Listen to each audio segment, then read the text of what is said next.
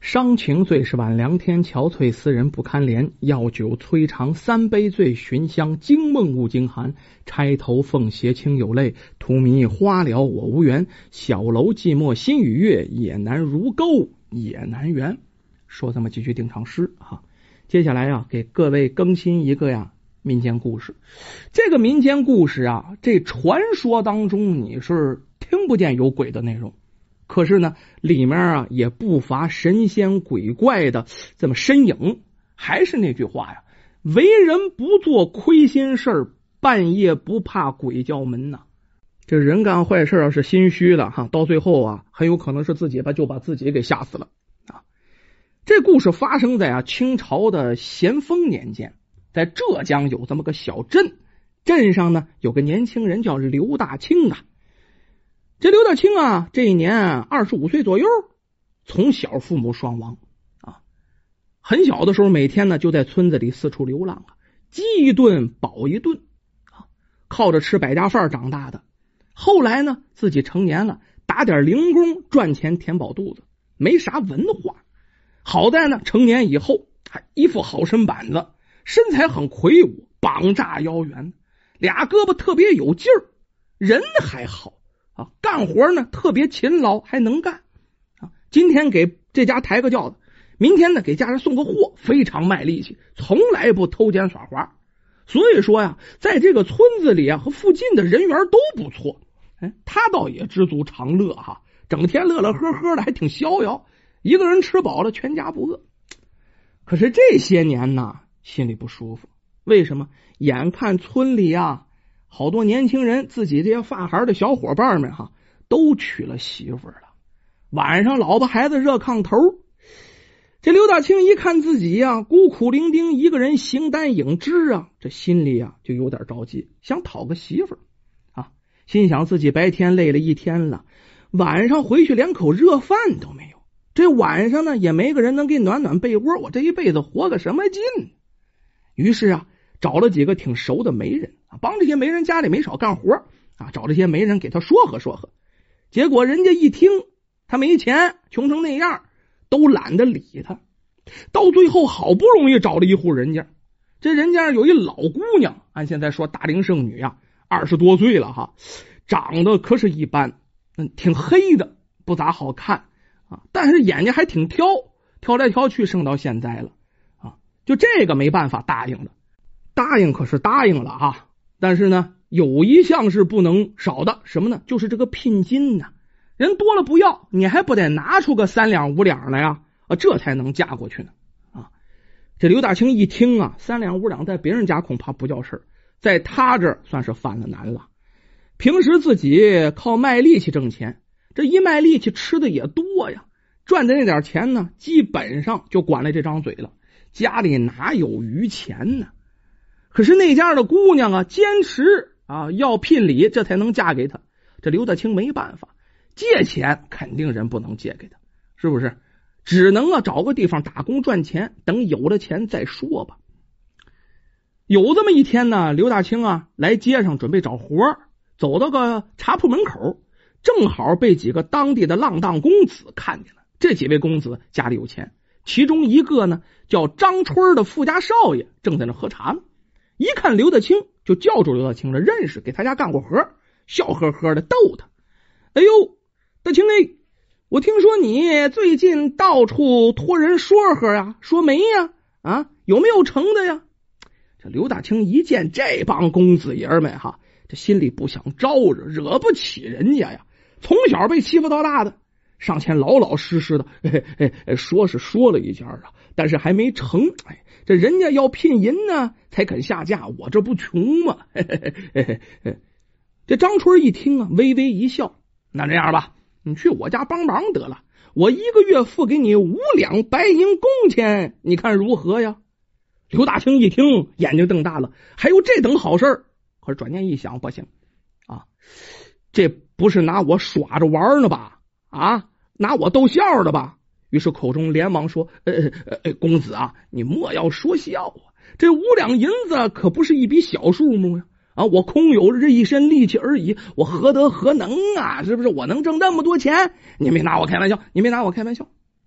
这张春一听这么说，脸色一变啊，正颜厉色对刘大清说：“大丈夫说话算话，一言九鼎啊！我岂能够骗你啊？不信你问问他们。”他拿手一比划，旁边几个人，旁边几个人呢连声附和呀！啊，是是是是，他确实正在找人呢，你就相信了吧。那位说是这张春好心吗？不是，原来呀，这张春是当地一个有名的富家子弟，他家最近闹鬼，经常发生点奇怪的事找了不少人看过了，都说是有厉鬼作祟。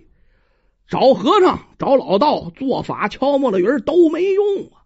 这家里人正为此事烦的不行不行的啊！这天，张春啊正打算找高人呢去凶宅辟邪，听当地有人说呀，他的府邸怨气太重了，恐怕家人要有血光之灾。这张春一听就吓破了胆了，忙问他：“这破解的办法有什么呀？”那个人说：“可能你得找个人挡个灾呀。”，啊就找个人呢，替你把这血光之灾给挡着，让他有血光。最后啊，他们经过打听，觉得呀，这刘大清，哎，倒是个不错的人选，于是故意找上这刘大清。他们的主意，这刘大清哪知道呀，并不知情啊啊！当时就与这张村立了字据了。接着，张村啊，就将刘大清领回家里了，先让刘大清可是干了不少啊脏活重活啊。看刘大清毫无怨言，咱没说嘛，刘大清这人干活不惜力。哎，到最后把这刘大清安排住在这府邸经常闹鬼的那个院落当中啊，你到那里去住吧。这刘大清毫无怨言，一看，哎呦，真不错哈，给我自己单独安排个小院。他不知道啊，那也不知道害怕呀，就在经常闹鬼的那个院子里住下来了。刘大清住了几天呢？这府里面一切恢复了正常，没有什么闹鬼的事发生了。这一天呢，刘大清出去啊，帮这张春办事儿，偶尔之间听到别人议论这张春府里闹鬼的事仔细一打听明白了啊，这是拿我垫背呀！知道事情真相的不知道那么罢了啊，一知道这刘大清只觉得脊梁沟发凉啊，这一下开始紧张了，这就哆嗦成一个了。直接去找那张春要结算工钱回家。那张春当然不同意了，拿出字据来跟着刘大清说：“你看看，白纸黑字写着吧，干满一个月你才能领钱呢。”刘大清无奈呀，可是舍不得银子呀。为什么呀？没这银子自己娶不了媳妇儿，硬着头皮呀，就继续在那凶宅之中就那么住着。啊，要说平时不知道，这这还好啊。自从知道了之后，这心里就不安分了。直哆嗦，这夜里有点风吹草动的，就吓得这刘大清魂不附体。那个年月的人呢，他都迷信呢，是不是？你搁现在就说这个地方有鬼，咱们都现在都不迷信了，那也害怕呀，是不是？但是俗话说呀，怕什么来什么。这夜里呀，这刘大清就听到门外边传来响动喽，躲在被窝里哆嗦成一个的，也不敢动啊。那声音可是越来越近，越来越近。瞬间你就觉得强烈的压迫感呐，就奔着这刘大清就来了。咱们说啊，有那么句老话，恐惧到了极点那是愤怒。到最后，这刘大清啊，心想：哎 啊，与其坐以待毙呀，我不如主动出击。我得看看这到底是个什么玩意。壮着胆子，点上蜡，来到院子里。刘大清一进院。只见这院落当中到处荒草丛生，四周一片漆黑呀。这个时候，奇怪的响声也没了，除了虫鸣，其他的都是静悄悄的。啊，他查探一番呢，又回到房中了，将这蜡烛放到桌角上。这个时候，外边又变得安静了，一直就这样啊，没睡觉。三更天了，四周还是一片寂静。什么也没有什么异常的啊，那能不困吗？这一晚上都没睡了，有点疲倦。正准备拉被子的时候，就觉得呀，突然之间这烛光突突跳了两跳，就晃动起来，火焰也由黄转绿，越来越小，最后啊，就剩那么一点点蜡火头的萤火尚在了。这刘大清开始以为是蜡烛快要烧完了，正要挑起帐子续上烛火，突然听见一只咯吱吱吱吱吱吱，就这声音从门旁边传过来了。咱说，就这动静，白天不叫什么，晚上传说闹鬼的院子里，大门。吱扭，不知道怎么就打开了。哎呦，我他妈想着就觉得脊梁沟发凉啊！我现在都冒汗了啊！一听这动静，刘大清耳朵呲楞就支棱起来了啊，侧着耳朵就听，感觉这声音呢，三 D 立体的就在身边一样。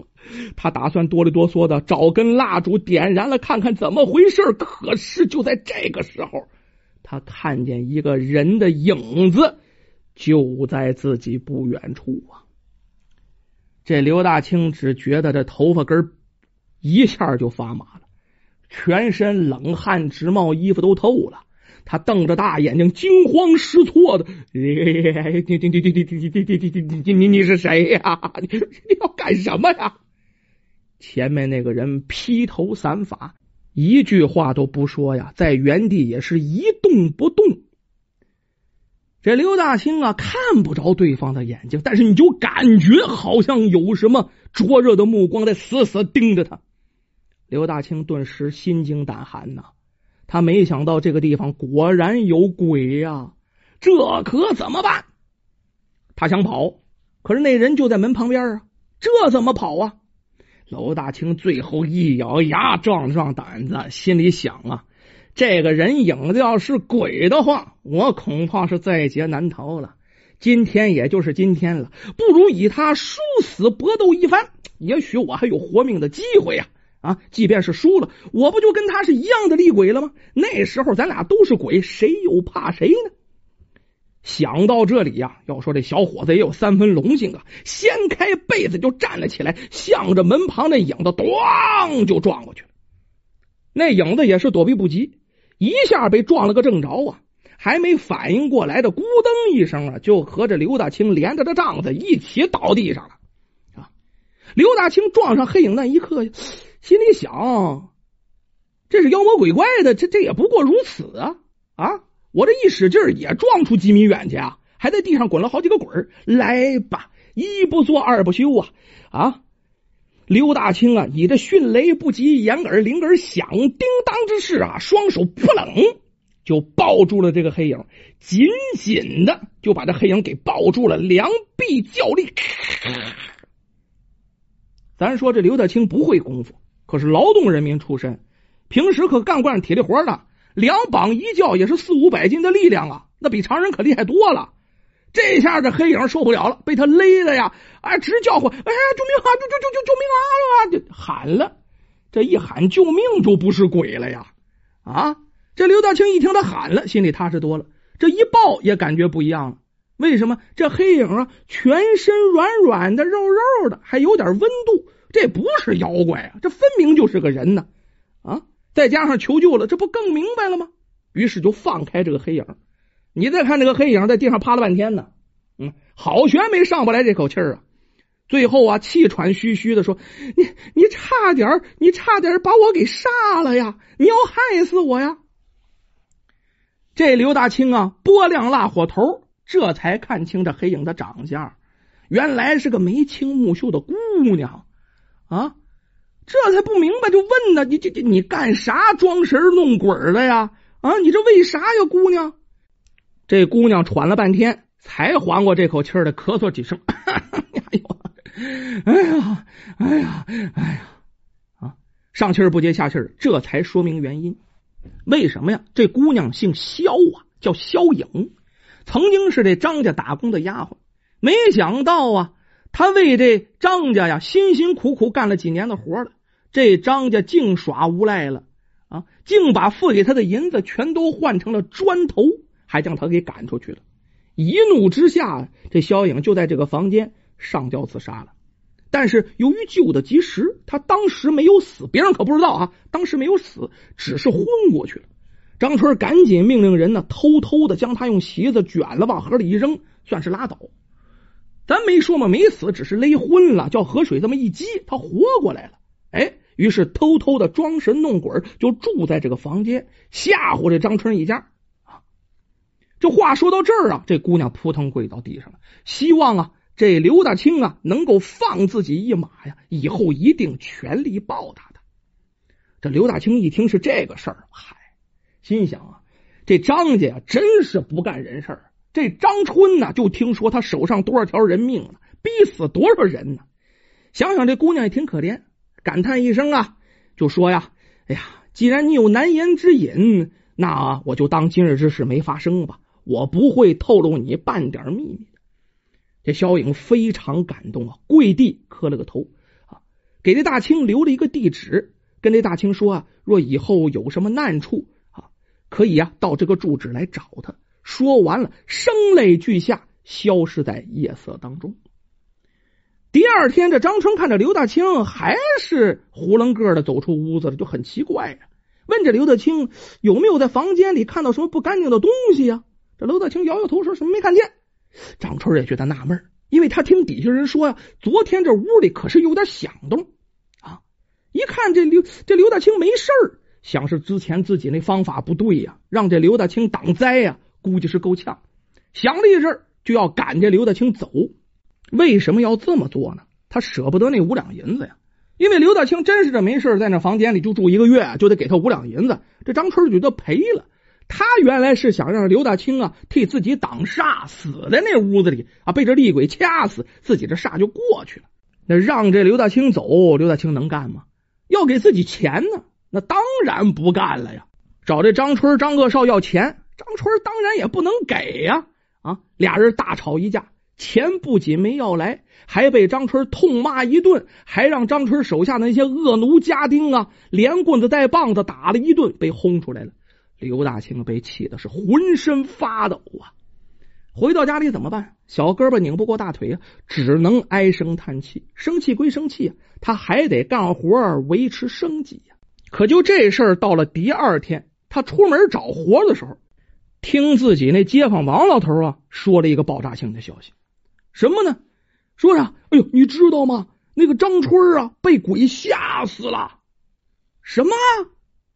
这刘大清啊，又惊奇又开心。哦，听说呀，呃，他在那凶宅里见到鬼了，不少的人都亲眼得见呐。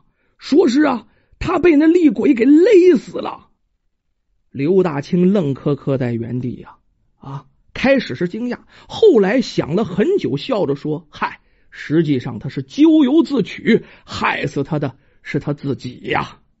为什么？刘大清明白，是不是？这是谁干的呀？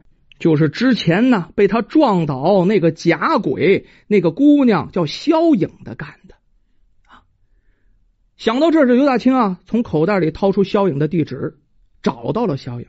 从此以后啊。”刘大清终于完成了娶媳妇的愿望，这对于啊刘大清来说，真叫是因祸得福啊。